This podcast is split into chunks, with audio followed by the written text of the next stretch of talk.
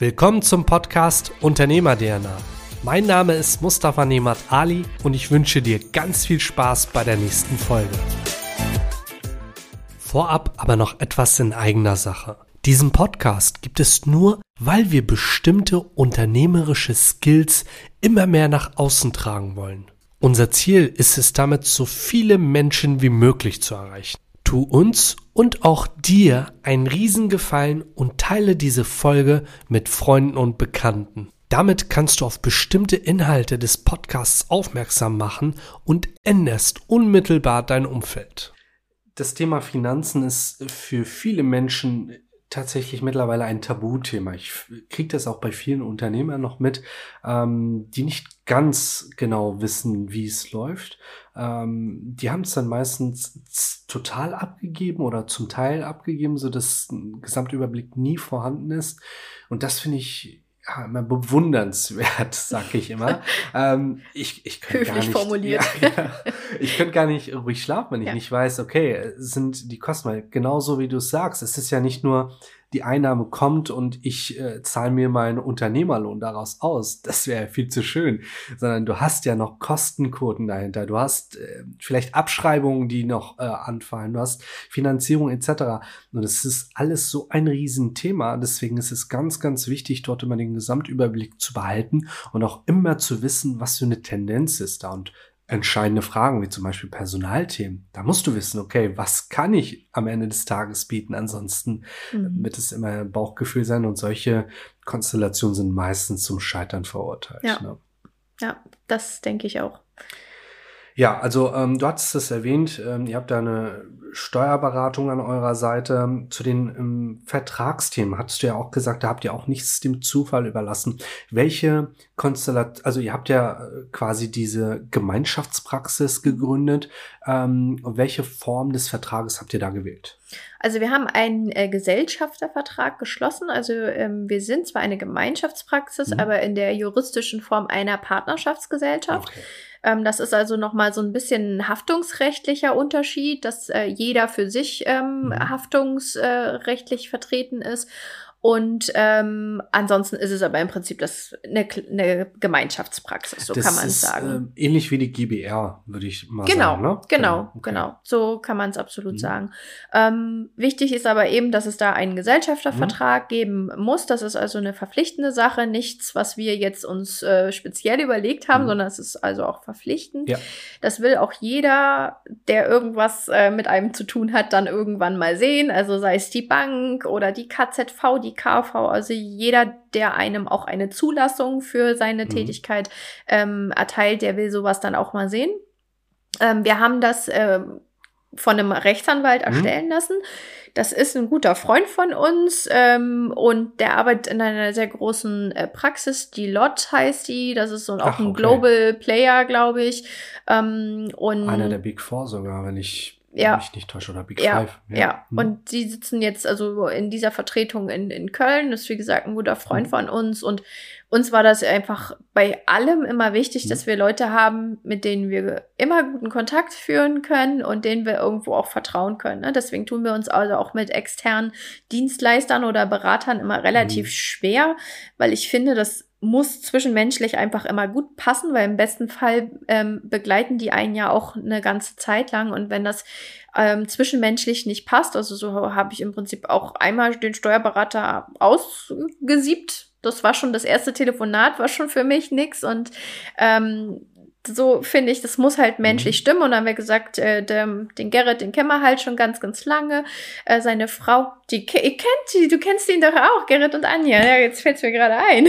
genau, also im Prinzip, das war für uns klar, dass wir dem quasi blind ist ja auch vertrauen eine können. Beziehung äh, seit Studienzeit, Ja, dort genau, ist. genau, genau. Also Mhm. die kennen wir nun so lange und da war klar, den kann ich auch im Zweifel Mhm. mal am Wochenende und nachts anrufen, wenn es irgendwo brennt.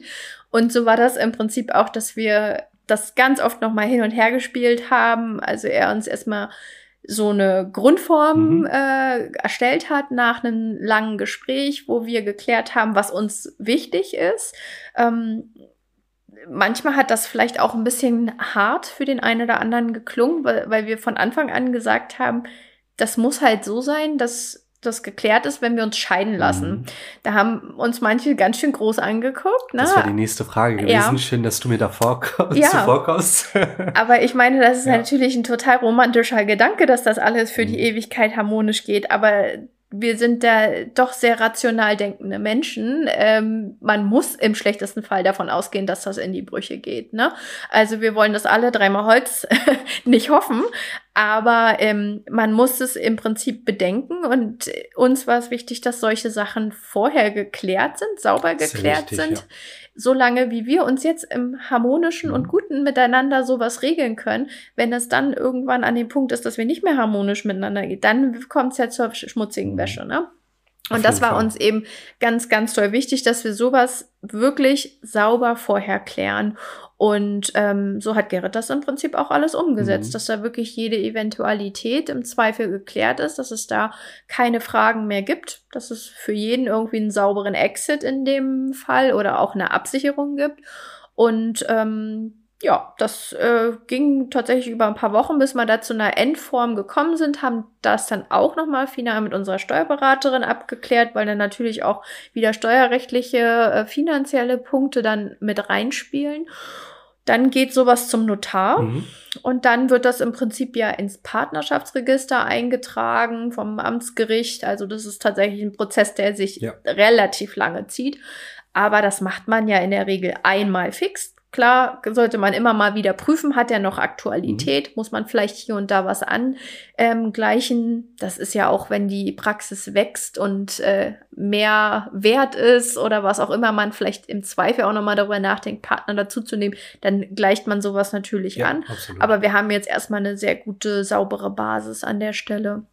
Genau. Sehr wichtig. Ich glaube, dieses Vertragliche äh, muss man auch von Tag eins wirklich geklärt haben, mhm. weil so mhm. wie du sagst, wenn es am Ende wirklich in die Brüche geht, ähm, dann kannst du da nichts mehr retten. Also in den meisten Fällen zumindest. Ne? Ja. Also es passiert eher selten, dass man da noch gut zusammenpasst. Ja. Und ich habe tatsächlich letztens in Vorbereitung äh, auf einen Vortrag auch mal die aktuellen Scheidungsraten mir angeguckt und die lagen irgendwie letztes Jahr ähm, bei 40 Prozent der Ehen irgendwie, die werden, gesch werden geschieden im Laufe der Jahre. Und ähm, so eine Berufsausübungsgemeinschaft wird noch häufiger wieder mhm. getrennt. Also insofern stehen die Chancen leider gar nicht so gut, dass, dass wir den Gesellschaftervertrag nie brauchen. Aber wir sind mal positiv. Auch da habt ihr nichts dem Zufall überlassen. Genau. ähm, ja, eine Sache haben wir äh, vielleicht so ein bisschen vernachlässigt in unserem Interview, in diesem Interview. Du bist ja auch noch äh, sehr aktiv außerhalb des Geschehens. Ähm, jetzt hast du ja die Vorbereitungszeit, nutzt diese Zeit auch, ähm, so wie du gesagt hast, auf Vorträgen zu Themen zu sprechen. Der nächste Vortrag steht, glaube ich, auch schon an. Möchtest du da vielleicht mal erzählen, was da ansteht und was du sonst noch in dieser Rolle ausübst? Also ich hatte ja letztes Mal schon erzählt, dass ich so einen Stammtisch mhm. quasi hier in der Region habe. Das ist auch etwas, was ich immer noch sehr gerne mache, weil mir eben dieses Netzwerk und die, dieser Kontakt unter den Zahnärztinnen äh, total wichtig ist und sich das schon so häufig jetzt bezahlt gemacht mhm. hat, dass man sich da irgendwie bei irgendwelchen Themen aus der Patsche geholfen hat und auch personell irgendwo mhm. tatsächlich unterstützt hat. Ähm, das ist also etwas, was ich immer noch fortführe. Auch ähm, in der Zahnärztekammer bin ich relativ aktiv und ähm, in dem äh, Rahmen war jetzt auch gerade der letzte Vortrag und da werde mhm. ich jetzt auch fachlich dann wieder ein bisschen abseits der standespolitischen Themen aktiv sein. Da bin ich jetzt im September für ähm, einen Vortrag über Risikopatienten in der mhm. Zahnarztpraxis äh, im Prinzip eingeladen, dass man da den Zahnärzten mal so nochmal die wichtigsten oder äh, problematischsten Fälle einfach an die Hand gibt mit einer kleinen Handlungsleitlinie, sage mhm. ich mal, wie sie es am besten in der Praxis umsetzen können. Das wäre jetzt so das nächste. Und dann sind wir wieder bei diesem Thema quasi der Gründung. Mhm. Ähm, Im Oktober wird es eine Veranstaltung in Frankfurt am Main geben. Das nennt sich Gründerwerkstatt. Und da geht es also auch wieder gezielt um diese Themen Existenzgründung, wo mhm. ich ähm, auch an zwei Tagen aktiv sein werde. Genau. Du bist echt busy, busy, busy. Wahnsinn. Tja, langweilig wird's bei uns nicht. Sehr cool. Gut, ähm, ich würde sagen, wir haben auf jeden Fall mal schön angerissen, worauf es so ankommt. Ähm, ja, alle Themen haben wir natürlich nicht geschafft. Das wäre, glaube ich, viel zu umfangreich, wird auch den Rahmen sprengen. Von daher Appell an alle Zuhörer, ähm, wirklich einfach, wenn Fragen noch da sind, scheut euch nicht, tretet in Kontakt ähm, mit der Praxis, mit Sarah, mit Daniel, mit mir und stellt einfach eure Fragen. Wir haben vor der Folge auch nochmal einen Fragenpool eröffnet, wo uns einige Fragen ähm, gestellt wurden. Die würden wir jetzt vielleicht einfach mal kurz durchgehen ähm, und gemeinsam mal auf die Fragen antworten. So, die erste Frage. Ähm, jetzt muss ich mal hier schauen. Da oben fängt sie an. Da, da, da, da. Finanzielle Förderung in Mecklenburg-Vorpommern. Gibt es da welche und wenn ja, wo und wie? Also in Mecklenburg-Vorpommern selbst, da gibt es tatsächlich ähm, vom Landesin Landesförderungsinstitut äh, mhm. äh, durchaus Möglichkeiten, aber das sind ja immer so, ich sag mal, große Pools, die relativ schnell auch ausgeschöpft sind. Mhm. Also da habe ich äh, mehrfach auch mal geschaut, aber die waren, da kam dann immer sofort die Meldung, äh, die Fördergelder für dieses Jahr okay. oder der Fördertopf ist ausgeschöpft.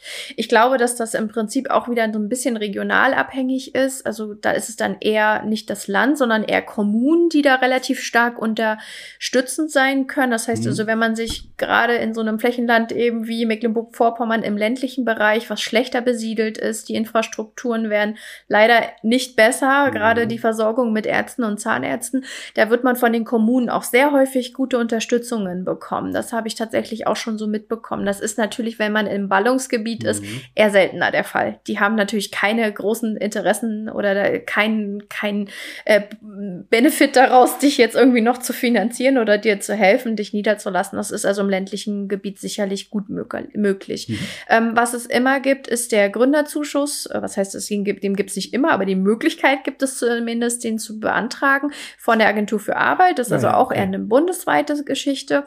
Ähm, war bis vor etwa zehn Jahren ähm, eine ziemlich sichere Nummer. Wenn man mhm. die beantragt hat, hat man die auch bekommen.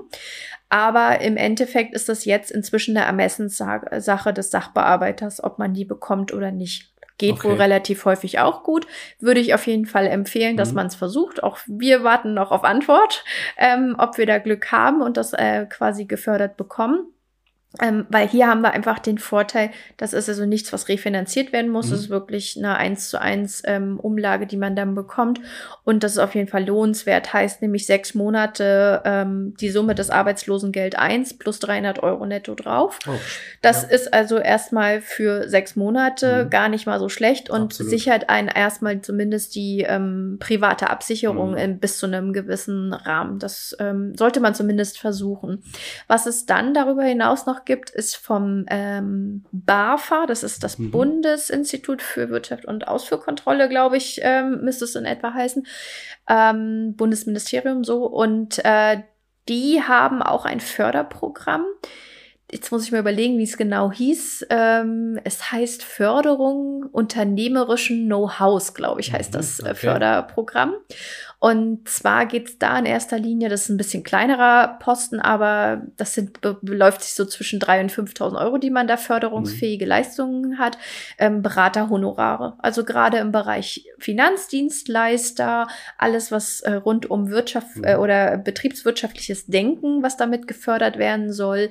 Ähm, QM, also Qualitätsmanagement, Hygiene, diese Themen, wo man sich Berater dazu hinzufügt, die kann man im Prinzip dann auch fördern lassen bis zu diesem, bis zu mm, dieser Deckelung. Da hat man auch recht gute Chancen. Dann gibt's noch den Digitalisierungsfonds. Auch das ist wieder ein bundesweiter äh, Topf wo es, glaube ich, ausgelost mhm. wird. Und da haben letzten Endes Zahnärzte und Ärzte in Neugründung relativ schlechte Chancen. Ähm, da geht's also auch wieder eher in den ländlichen Bereich, wenn okay. ich zum Beispiel nur analog arbeite. Äh, wenn ich da dann also irgendwie digital umstelle in einer alten Praxis, die ich übernehme als jünger Kollege, habe ich da vielleicht auch Chancen. Aber ansonsten ist es eben auch eher so ein bisschen Münze werfen. Ja, das sind jetzt so die Sachen, die mir zumindest bekannt sind. Gut, aber schon einige äh, Sachen, auf die man zugreift greifen könnte. Mhm, ne? Auf jeden Fall. Ich denke, ähm, man kann es ja immer ausprobieren und wenn die Absage kommt, dann kommt sie halt. Ähm, Absolut. Aber wenn da die Förderungsmöglichkeit besteht, vor allem in ländlichen Regionen, äh, wäre es ja fatal, wenn man die nicht nutzen würde. Ne? Das denke ich auch. Nächste Frage, äh, wie, also es geht hier um die Praxisübernahme. Mhm. Wie lange soll ich die alten Chefs noch anstellt?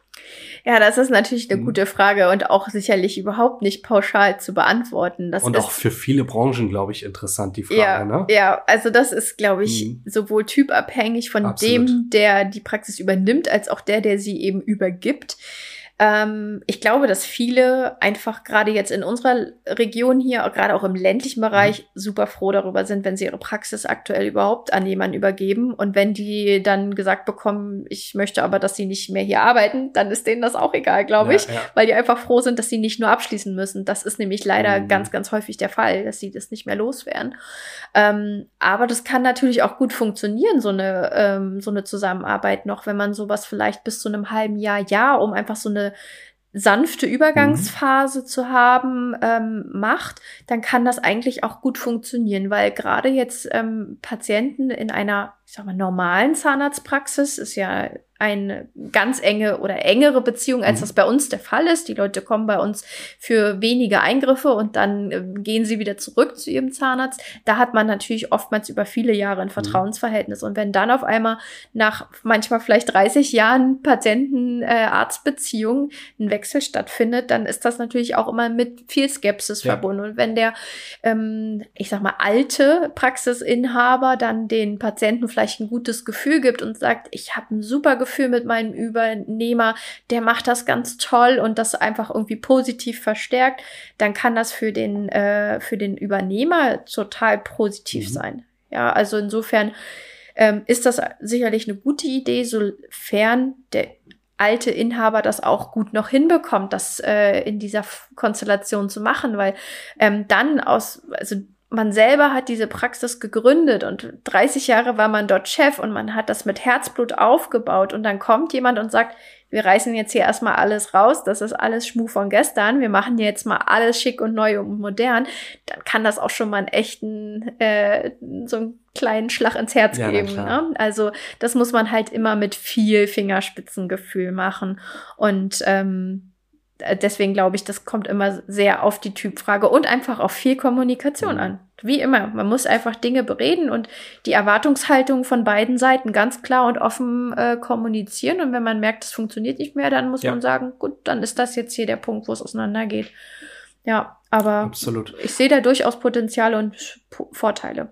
Also ich würde es genauso unterschreiben, auch für unsere Branche und ich glaube für viele andere Branchen auch. Mhm. Da gibt es nicht die ideale Lösung und äh, so wie du sagst, man muss einfach ins Gespräch gehen und vielleicht auch einfach mal ein paar Szenarien durchsprechen. Ne? Genau.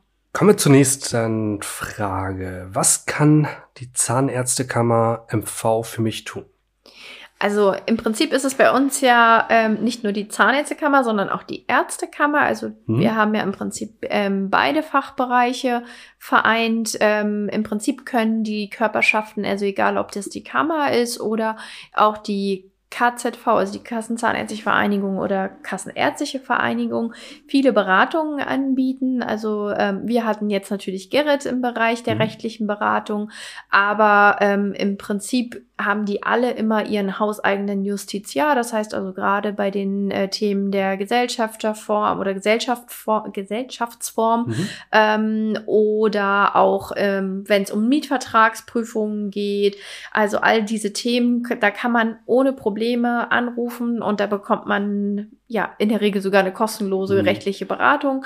Das ist also ähm, tatsächlich auch ein finanzieller Aspekt, den man durchaus mitnehmen sollte. Ähm, und die sind eben ja in diesen Themen total, äh, die sind ja da voll im Thema. Ne? Ja, also das ähm, ist ja deren täglich Brot. Aber eben auch gerade im Bereich ähm, der Berufsausübung als mhm. solches, mhm. sprich also die Voraussetzungen der Immobilie, ähm, die baulichen Voraussetzungen, hygienische Voraussetzungen ähm, und auch wenn es dann um Sachverständigenprüfungen von, von Röntgensystemen, also da sind, ist ein ganz, ganz großer organisatorischer Aufwand, der dahinter steht und ähm, der mich auch viele, viele Wochen und Monate gekostet hat, ehe man durch Glaub dieses ich. Booster durchgekommen ist und eben gerade diese Besonderheit bei uns in der Konstellation mit dem mhm. ärztlichen und zahnärztlichen, das sind tatsächlich schon etwas größere Herausforderungen und äh, Sachen, die man da planen muss. Und ähm, auch da kriegt man im Prinzip gute Unterstützung an der Stelle. Mhm. Ähnlich wie die IHK für normale Unternehmen, bloß jetzt Absolut. für Ärzte bei euch, ne? Genau. Ähm, die nächste Frage, welche Kooperationspartner habt ihr? Also im Prinzip ähm, ich als bekennender äh, Kontrollfreak habe mir irgendwann erstmal gedacht, ich brauche kaum jemanden hm. und ich will alles irgendwie alleine machen. Alles, was wir irgendwie können. Das ist natürlich völlig illusorisch und ähm, auch äh, ein bisschen größenwahnsinnig gedacht vielleicht an der Stelle, weil man einfach die Dinge nicht kann. Also das mhm. muss man einfach sagen. Wie gesagt, man sollte sich mit vielen Dingen in der Endkonsequenz schon auch auskennen oder sich damit beschäftigen. Aber auf dem Niveau, wie es sein soll, kann man das nicht leisten. Das ist ja schon bei uns fachlich so, dass jemand, der alles meint, auf einem hohen äh, qualitativen Niveau anbieten zu können, ist ja fast nicht möglich. Mhm, absolut, ja, also klar. das ist ja sehr, sehr schwierig. Ähm, ich weiß nicht, das ist vielleicht bei euch vergleichbar. Du kannst ja auch nicht jedes Produkt mhm. wahrscheinlich gleich gut anbieten können. Und ähm, so ist das bei uns natürlich auch. Und wenn ich mir dann auch noch anmaße zu glauben, ich kenne mich mit allen anderen auch noch super gut aus, dann ist das natürlich völliger Quatsch. Ne? Ähm, aber wie gesagt, ich habe immer versucht oder wir haben immer versucht, das trotzdem äh, nicht aus, ganz aus der Hand zu, mhm. zu geben. Also so ein rundum sorglos Paket durch ein Depot, was alles für einen übernimmt, so wie das auch oft äh, angeboten wird. Das war jetzt nicht so unbedingt das System, was wir uns vorgestellt mhm. haben. Wir haben ähm, Dental Bauer als Depot Depot. Das ist äh, auf dem Depotmarkt, den es in Deutschland gibt, noch ähm, einer der kleineren hm. Vertreter. Das ist ein äh, über, ich glaube, drei oder vier Generationen geführtes äh, Familienunternehmen. Ähm, das finde ich irgendwie relativ sympathisch. Mhm. Und ähm, mit denen haben wir bisher auch sehr, sehr gute Zusammenarbeit gehabt. Ähm, ansonsten haben wir uns eben auch nicht für irgendein großes Innenarchitekturbüro entschieden, sondern das ist auch ein, ja quasi eine One-Man-Show. Das ist der Heiko Grimm, der macht auch viel für die Karls äh, Erlebnishof Ach, okay. ähm, GmbH. Also der ist, glaube ich, unter Stressarbeiten gewohnt. Der kann mich ganz gut ertragen. ähm, bei uns äh, treffen da Welten aufeinander. Er ist halt so das kreative Genie und äh, ich bin die mit der Checkliste.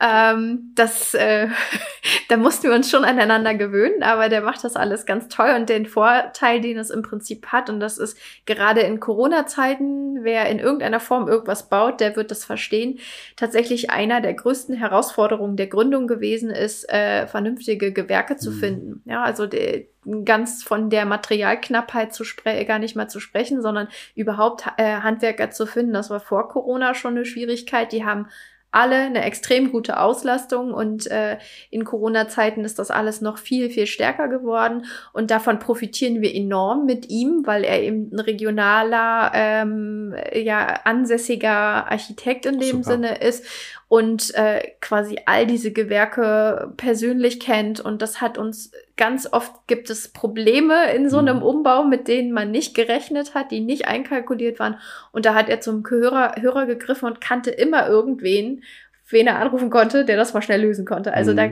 das Super. kann ich mir kaum vorstellen, dass man das so mit so einem wert, ja. deutschlandweiten äh, Unternehmen, mhm. was lokal keine Partner hat, kann man das nicht so mhm. unkompliziert mhm. lösen. Insofern hat das durchaus extreme Vorteile, lokal mit seinen Kooperationspartnern mhm. zu arbeiten.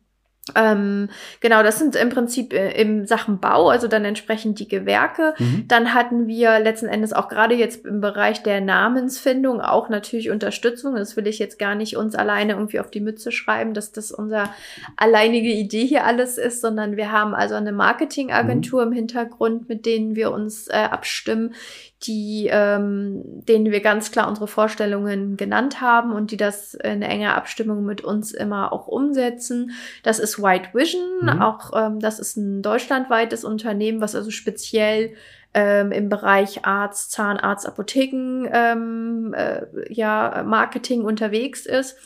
Das äh, funktioniert sehr gut.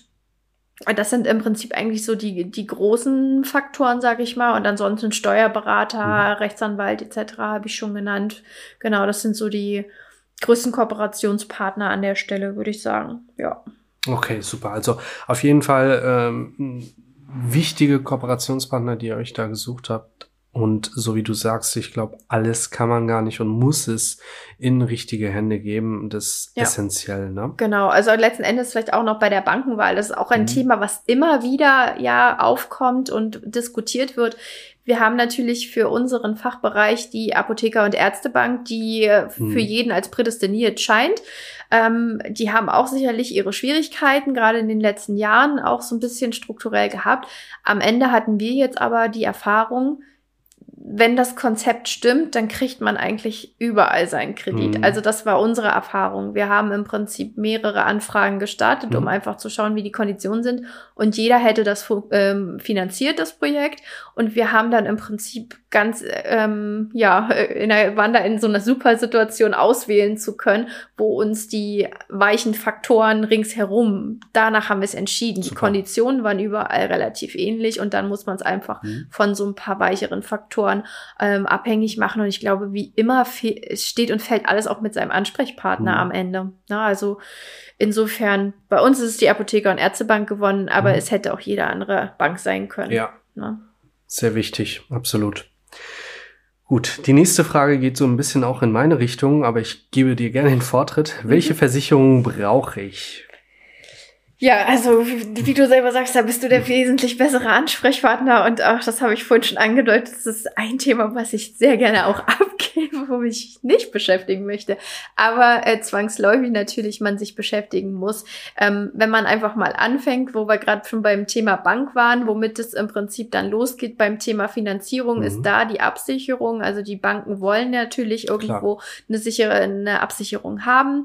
Ähm, das ist dann also die Lebens Risikolebensversicherung an der Stelle. Da gibt's ja dann auch verschiedenste Möglichkeiten. Auch das weißt du alles viel besser als ich, äh, ob man sich da auch komplett nummersicher ver versichern möchte oder auch ein bisschen Risiko noch weitergeht. Wir haben uns für komplett nummersicher entschieden. Mhm. Heißt also, wir haben beide gegenseitig die komplette ähm, Kreditsumme abgesichert, sodass also derjenige, der im Falle zurückbleibt, wirklich ähm, dann gut abgesichert ist oder dann aus der Nummer quasi gut rauskommt. Ähm, damit ging es im Prinzip äh, los. Ein bisschen was hat man ja schon vorher. Mhm. Ähm, das heißt also eine eine Berufsunfähigkeitsversicherung ist sicherlich auch schon vor einer Niederlassung irgendwo sinnvoll. Ähm, Haftpflicht ist immer sinnvoll. Das ist so ein bisschen unterschiedlich, wie das gehandhabt wird.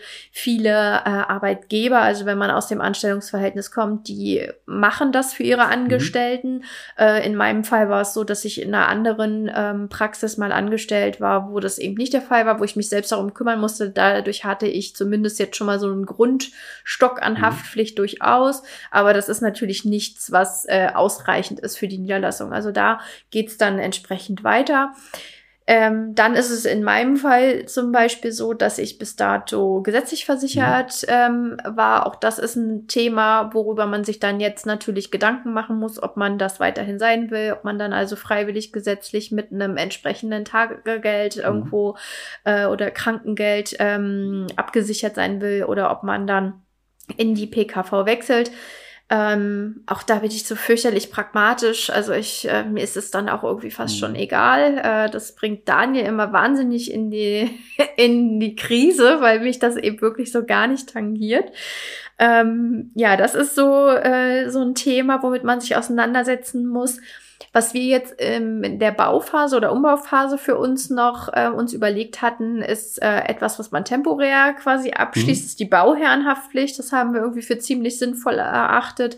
Kann ja doch immer mal irgendwas sein. Äh, und das ist ein unfassbar überschaubarer Betrag, den man da bezahlt. Absolut. Insofern, der tut gar nicht weh und man ist irgendwie, wenn man da auf so einer Baustelle ist, mit einem viel ruhigeren äh, mhm.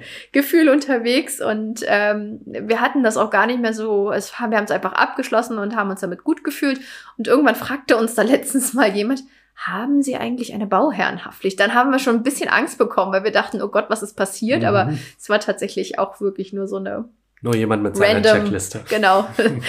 Random Frage irgendwie. Ja, genau. Also Lebensversicherung dann entsprechend auch, mhm. um die privaten Geschichten abzusichern, sich ähm, privat abzusichern, ist sicherlich ein Thema. Ja, Mustafa, was habe ich vergessen? Erzähl mal. Genau, also von der Versicherungspalette gibt's äh, tatsächlich von A bis Z kannst ja. du, glaube ich, alles absichern. Ähm, ich glaube, das Grundlegendste hast du tatsächlich genannt. Äh, wichtig ist natürlich auch die Praxisabsicherung. Das mhm, heißt, äh, mhm. was sichere ich an Inventar, an Material in der Praxis ab? Und mit der Praxisversicherung natürlich auch eine entsprechende Betriebsunterbrechungsabsicherung. Was passiert, wenn mein Betrieb nicht mehr tätig ist? Die Kosten bleiben ja weiterhin bestehen. Ähm, und das sind so zwei Risiken, die sehr, sehr wichtig sind ähm, in der Praxistätigkeit.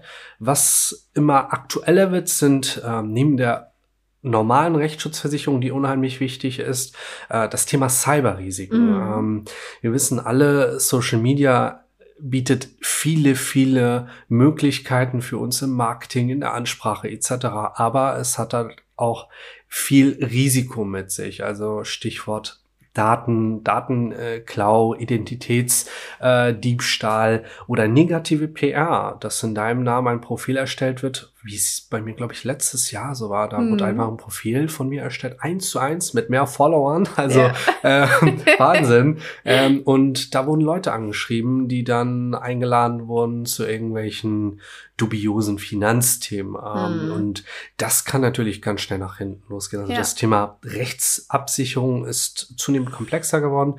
Ähm, das ist innerhalb der Praxis, glaube ich, erstmal das Wichtigste. Was mhm. dann mit der Zeit natürlich kommt, sind die betriebliche Altersversorgung für die Mitarbeiter, Benefits, die man den Mitarbeitern gibt. Da gibt es ja verschiedenste Möglichkeiten, um es für den Arbeitgeber auf der Lohnnebenkostenseite natürlich zu optimieren, dem Arbeitnehmer was äh, mitzugeben und eine Win-Win-Situation einfach zu schaffen. Ne? Ja, auf jeden Fall. Das ist auch ein Thema, womit wir uns ganz viel mhm. beschäftigt haben, weil uns das auch total wichtig ja. ist. Ne? Also letzten Endes ist die, dieser Berufszweig ja leider leider immer noch einer, der relativ schlecht bezahlt wird. Ja. Ne? Ähm, und äh, oftmals ist es eben auch so, die, die sind also die schlechter Verdienenden mhm. in, der, in der Konstellation, die Mädels, ne? die sind dann auch noch in der schlechten mhm. Steuerklasse und da kommt dann einfach nicht mehr viel an. Und deswegen haben wir genau in diesem Bereich uns auch ganz, ganz viele Gedanken gemacht, ja. Ja, unheimlich wichtig. Und da gibt es äh, wirklich neben der betrieblichen Altersversorgung auch viele schöne Möglichkeiten. Zum Beispiel die betriebliche Krankenversicherung, die aktuell mhm. immer mehr im Kommen ist, weil die Menschen es sofort erleben, wenn sie ähm, ihre Brille kriegen mit Stärke, wenn sie ihre Zähne bleachen, wie auch immer. Mhm. Ähm, ist neben der betrieblichen Altersversorgung, die irgendwann mal verpufft, weil irgendwann wird es zur Routine, mhm. nochmal was anderes. Oder mhm. das Thema Sachbezugskarte, was ja auch genau. immer wieder im das Kommen ist. Auch, ne? ja. Mhm. Richtig. Also ähm, von der Praxis her äh, hast du vieles genannt und natürlich auf der privaten Schiene Thema private zur gesetzlichen Krankenversicherung. Darüber reden wir zum Beispiel nach dem Podcast auch nochmal, welche mhm. Vor- und Nachteile da äh, es, es gibt und auch da gibt es nicht die ideale Lösung. Ähm, das muss man sich einfach nochmal in einer ruhigen Minute anschauen. Das Thema Krankentagegeld ist unheimlich wichtig. Ähm, viele Beiträge, die man auch im Internet findet, die sind erstmal preistechnisch lukrativ, leistungstechnisch steckt meistens nichts hinter. Wir haben keine Krankengeldabsicherung. Ähm, und das ist dann schwierig, weil wenn der Unternehmer, wenn der Arzt, die Ärztin ausfällt, dann hast du auch da wieder Kosten, die weiterhin entstehen. Und das Thema Praxisunterbrechung ist nochmal ein ganz anderes Risiko. Das darf man nicht vertauschen. Das machen tatsächlich noch viele, die sagen, na okay, ähm, eins davon reicht. Und das geht im Worst-Case-Szenario wirklich nach hinten los. Und ähm, da muss man auch wirklich ganz klar sagen, jeder, der an dem Punkt steht, holt euch professionelle Hilfe, holt euch jemanden, der euch beide Seiten zeigt und der im besten Fall nicht provisionsgetrieben ist. Ja. Ähm, ganz klar. Aber ein wichtiges Thema auch bei dem Thema Finanzen ist das Thema Absicherung und da sollte man sich ähm, ganz klar mit beschäftigen. Mhm.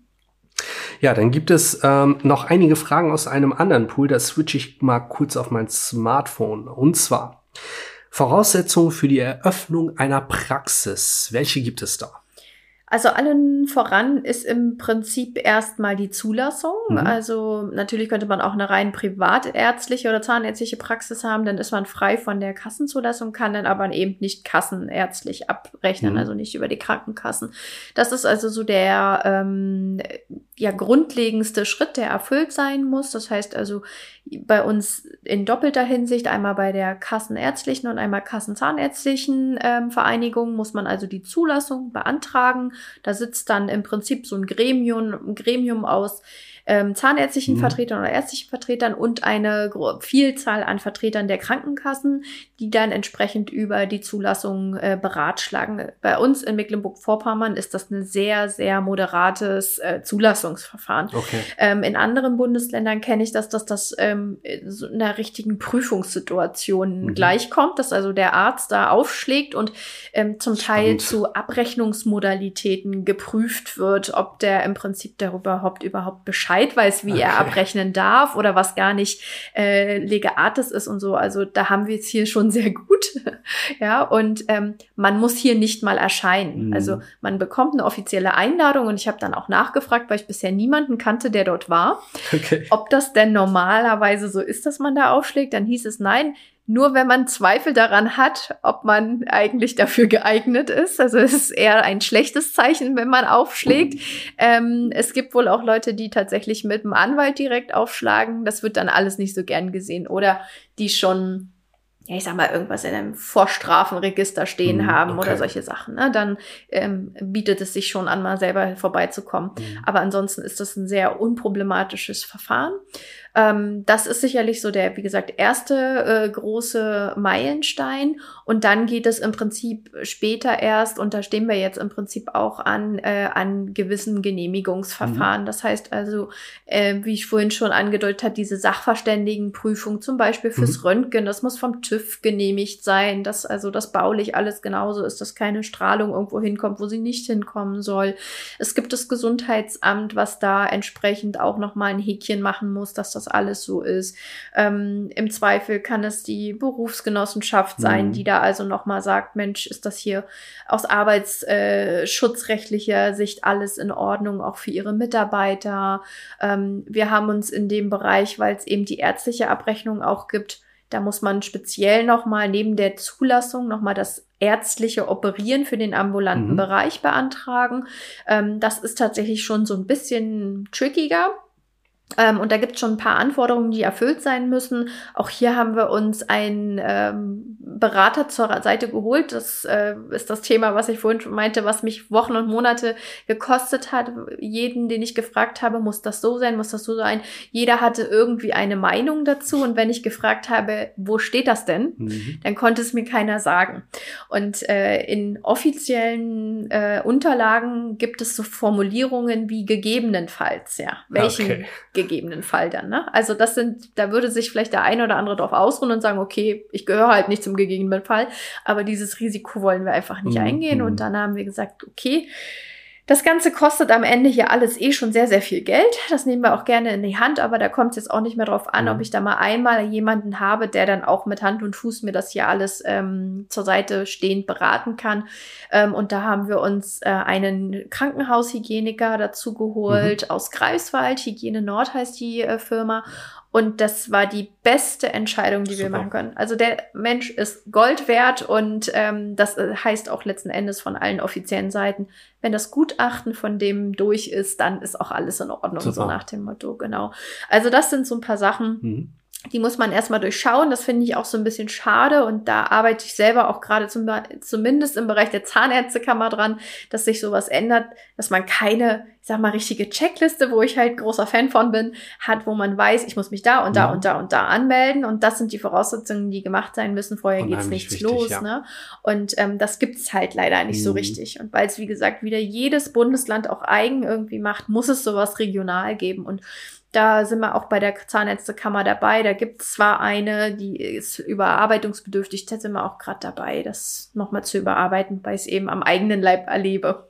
Wahnsinn, ja, okay. Genau. Gut, dann betrifft das äh, dich natürlich oder euch unmittelbar, ne? Ja. Die nächste Frage, wie sieht es aus mit den Kassensitzen?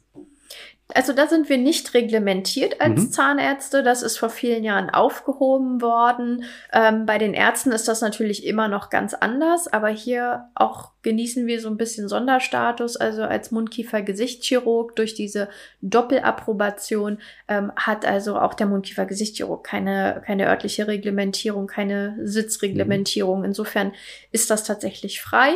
Ähm, da müssen wir uns also keine Sorgen machen. Oh, sehr cool. Okay. Und das ist äh, nur in MV so oder das bundesweit? Das ist überall Alles so. klar. Genau, okay. das ist bundesweit so. Ähm, das macht es natürlich für uns alle einfacher und ein bisschen flexibler, aber dennoch ähm, sollte man dann natürlich gut überlegen, Klar. ob man sich dann irgendwie, ob man der 51. und 52. Zahnarzt äh, in Hamburg-Eppendorf sein möchte. Das stimmt. Nächste spannende Frage. Wie erreicht man eine hohe Privatpatientenquote? Ja, also den Schlüssel zum Erfolg, den möchte ich auch mal wissen, obwohl es Quatsch ist. Also ähm, auch ein Kassenpatient, äh, das klingt immer so abfällig, mhm. ist totaler Quatsch. Das ähm, also so sehe ich das zumindest, oder so ist es in, in unserem Bereich. Das mag bei einer normalen zahnärztlichen Praxis was anderes sein, ähm, aber in unserem Bereich ist also ein Kassenpatient nicht zwingend weniger wert mhm. als ein Privatpatient. Ähm, am Ende gibt es ja Privatliquidation oder Mehrkostenvereinbarungen auch für Kassenpatienten. Also insofern ist es völlig unerheblich, wie der Patient am Ende versichert mm, ist, sage ich mal. Ne? Ja. Und ähm, jeder, äh, der irgendwie schon mal in der Praxis gearbeitet hat, ähm, wo beides vertreten war, der hat sicherlich auch schon die Erfahrung gemacht, dass nicht am Ende der Privatpatient unbedingt der Patient ist, der am unkompliziertesten und am gewinnbringendsten mm. immer zwingend ist, ne? Ähm, weil die ja auch ganz unterschiedlich versichert sein können und ähm, da ganz viel Schriftverkehr auch auf uns zukommt und mit Begründungen etc. Diese Themen haben wir natürlich mit mhm gesetzlich versicherten Patienten nicht, die wir im Zweifel dann darüber aufklären, hier fallen jetzt noch mehr Kosten an, die wissen das von vornherein, unterschreiben das, diskutieren nicht. Wohingegen der Privatversicherte dann doch schon mal gerne diskutiert über irgendwelche Faktorsteigerungen und äh, Begründungen, die geführt werden müssen. Insofern ich persönlich empfinde das nicht als äh, mein heiligen Gral, da nur Privatpatienten zu behandeln. Und wie gesagt, kommt es auch aufs äh, Gesamtkonzept der Praxis an. Wenn ich in dem, was ich da tue und seien es irgendwelche Zahnentfernungen schnell und gut bin und davon eine hohe Schlagzahl mhm. machen kann, dann bin ich am Ende nicht schlechter gestellt als jemand, der Auf nur Privatpatienten Fall. über einen langen Zeitraum mhm. gezogen behandelt. Also da würde ich äh, nicht meinen Fokus drauf setzen. Ja, ich glaube, das ist auch nochmal eine sehr wichtige Message an der Stelle, weil äh, es wird ja auch sehr oft äh, suggeriert und in vielen Bereichen mag das vielleicht so sein, dass die Privatpatienten lukrativer sind, aber ich glaube, das kann man nicht einfach für alle Bereiche pauschalisieren. Ne? Absolut nicht. So, die nächste Frage, die geht in meine Richtung. Beste Vorsorge für Ärzte. Ähm, also ich denke mal, dass die Altersversorgung damit gemeint ist. Ähm, da kann man eigentlich kurz und knapp sagen, ähm, die erste Vorsorge, die jeder Arzt haben sollte, ist als Gegensatz zur gesetzlichen Rentenversicherung die sogenannte Basisrente. Ähm, oder Rürup-Rente genannt, ähm, denn dort kann ich in den eingezahlten Beiträgen bis zu 42 Prozent durch meine Steuererklärung einfach zurückholen. Und das ist nochmal eine schöne Herangehensweise. Wir sagen dann immer, dass die steueroptimierte Altersversorgung ist je nach ähm, Steuersatz immer unterschiedlich, aber bis zu 42 Prozent, das ist schon eine Riesenansage. Man muss dabei nur wissen, dass das Geld dann monatlich ausgezahlt wird, wie in der gesetzlichen Rentenversicherung später mal. Und direkt dahinter, und das ist, glaube ich, das, was aktuell nur noch Sinn macht, ist eine fondsbasierte Altersversorgung, wo weg vom klassischen Lebensversicherung ähm, gegangen wird und äh, man anhand der Anlagestrategie einfach festlegt, okay, für welchen Zeitraum möchte ich welche Summe beiseite legen, als monatliche Rente irgendwann mal beziehen oder als Kapitalleistung. So viel allgemein. Ich glaube, ähm, auch da gibt es immer wieder individuelle äh, Lösungen, die man anbieten kann, aber das sind die zwei Möglichkeiten, die man da nutzen sollte. Mhm. Nächste Frage ähm, ist, wie erstellt man ein Konzept? Ja, im Prinzip äh, wie bei vielen Sachen macht man erstmal so einen Brainstorm, mhm. würde ich sagen. Ja, also so sind wir da im Prinzip rangegangen. Wir haben also auf Grundlage dessen, was wir an Erfahrungen hatten, ja über längere Zeitraum immer schon gesagt, so wollen wir es nicht mhm. oder wir würden das und das besser machen und das muss man dann einfach irgendwann mal zu Papier bringen und äh, irgendwie zu einer runden Sache machen. Also das fängt also mit dem Leistungsspektrum an, was man anbieten will, mhm. mit der Standortanalyse, die gehört in das Konzept im Prinzip auch dazu, also dass man den Ort, wo man mal sein möchte, äh, entsprechend festlegt und dann sagt, gut, welche ähm, Alleinstellungsmerkmale mhm. muss ich vielleicht finden oder welche habe ich vielleicht von Hause aus, äh, bringe ich schon irgendwas mit, ähm, was ich in den Vordergrund stellen kann oder welche, welche Skills habe ich, die ich im Prinzip marketingtechnisch auch in den Vordergrund stellen kann. Ähm, das ist im Prinzip sind alles so Fakten, die ich finde, mhm. die in, in das Konzept mit reinkommen.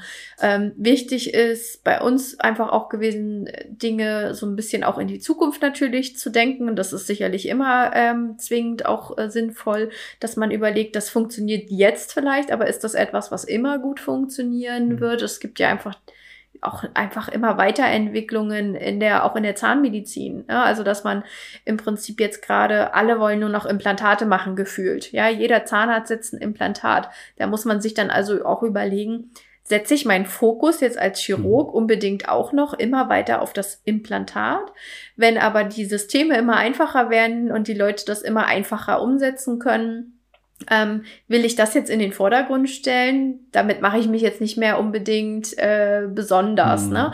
Ähm, was aber eher weniger Zahnärzte machen, sind also dann die komplexen Knochenaufbauten. Und das ist, wenn man das also eher marketingtechnisch mal verkauft, auch zu sagen, die Patienten werden ja, also aufgrund des demografischen Wandels, haben wir immer mehr mit älteren Patienten mhm. zu tun. Ich habe letztens so eine, wie ich finde, schöne Formulierung gehört in irgendeinem Vortrag. Ähm, die Patienten werden pharmakologisch am Leben gehalten. Ja, und das finde ich schon ziemlich treffend, wenn wir unsere Patienten sehen, mit was für einer Liste an Medikamenten, mhm. die so aufschlagen und an Grunderkrankungen aufgrund der eben höheren Lebenserwartungen, die die haben. Und die Patienten haben natürlich auch einen Anspruch, Ne? Also, dass die weiterhin irgendwie gut essen können und äh, äh, irgendwie auch ästhetisch gut versorgt sind. Ähm, und bei diesen Patienten ist es dann eben nicht mehr so mhm. einfach, weil da viel komplexere Situationen zu beachten sind. Ne? Und da kommen wir dann halt immer wieder eher ins Spiel die einfachen Implantate ist, die werden sicherlich mhm. die Zahnärzte auch in der Zukunft immer mehr machen, aber man muss dann eben gucken, wo man seinen Fokus drauf lenkt. Und ähm, das ist einfach wichtig, dass man so das große Ganze so ein bisschen ja, betrachtet. Ne? Und ähm, dann geht es eben auch weiter mit der Personalstruktur, Personalplanung. Sowas gehört alles auch mit ins Konzept rein, dass man sowas also schlüssig erläutert, wozu brauche ich diese ganzen Leute?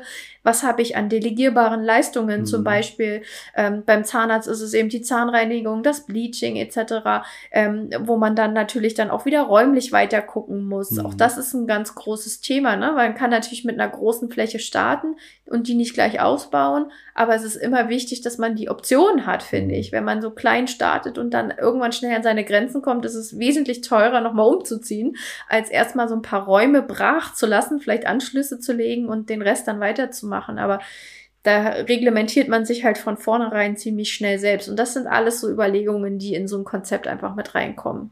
Ja, sehr, sehr umfangreich. Ich glaube, ähm, da braucht man auch vielleicht ein, zwei Impulse, sollte vielleicht auch mal ein, zwei Konzepte einfach mal durchlesen, ja. ähm, um einfach mal zu sehen, wie ist das Ganze aufgebaut. Auf ne? jeden Fall, auf jeden Fall. Das haben wir genau so gemacht, mhm. ne? dass wir im Prinzip auch von äh, Freunden äh, und Kollegen, die einem dann vertrauensvoll sowas mhm. gegeben haben, äh, ähm, weil auch in so einem Konzept ist im Anhang natürlich auch Liquiditätsplanung Klar. und solche Geschichten.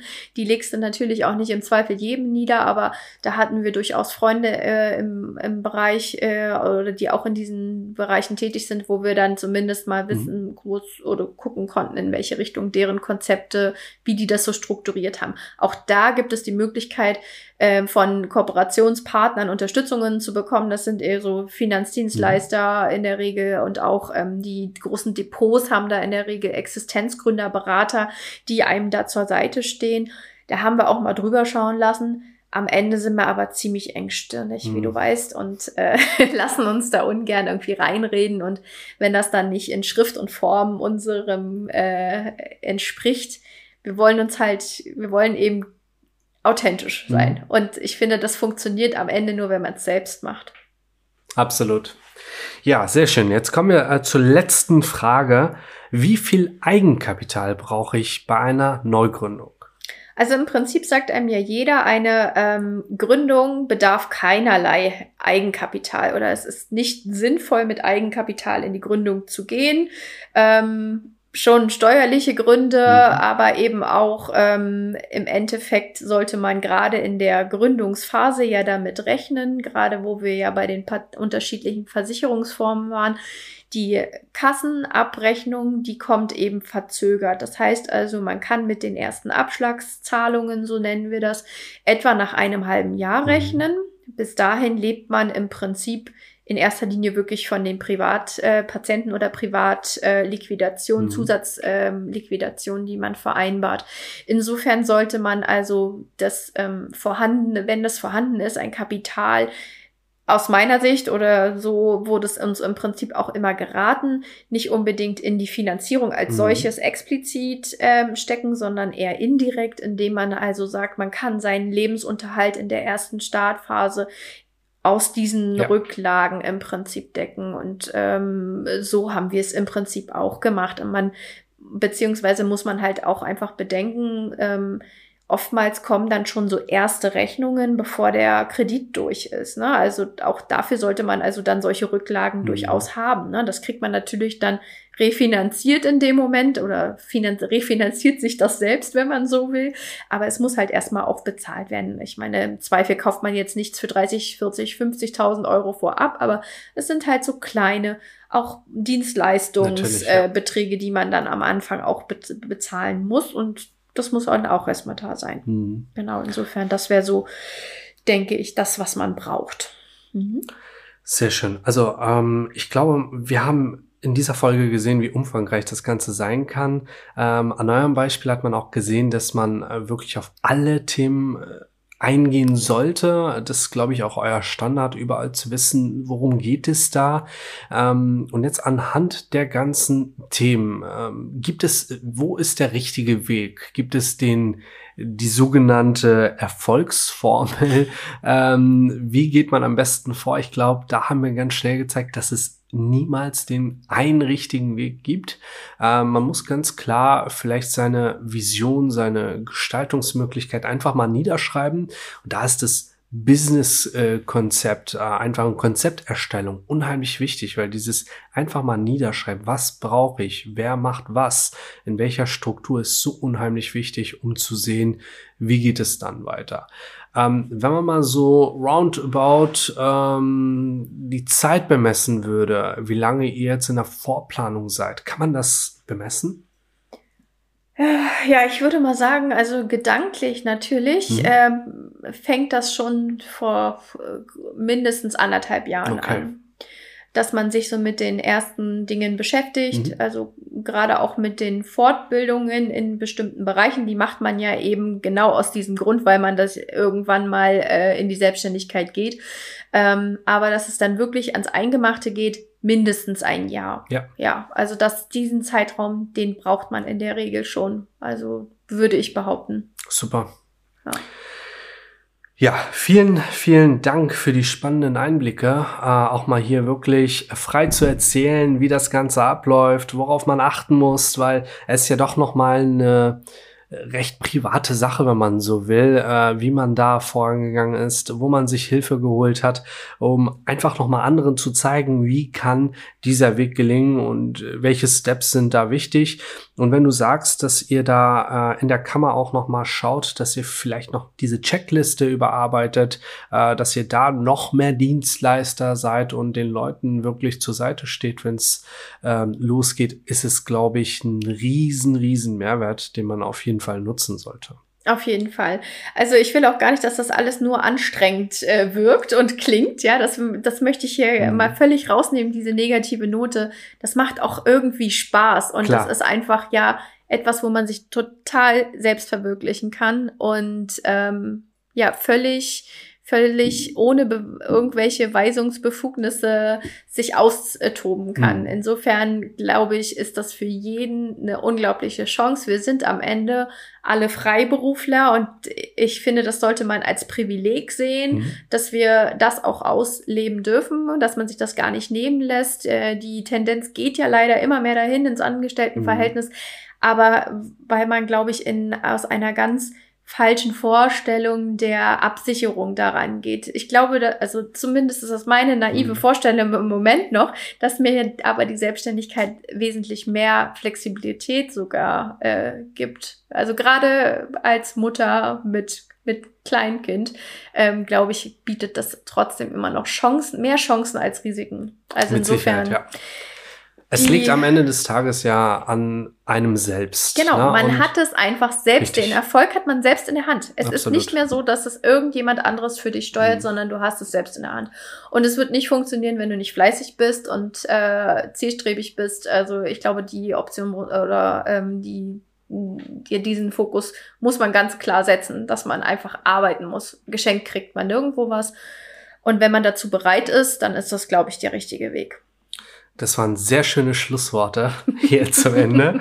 Vielen lieben Dank an alle Zuhörer.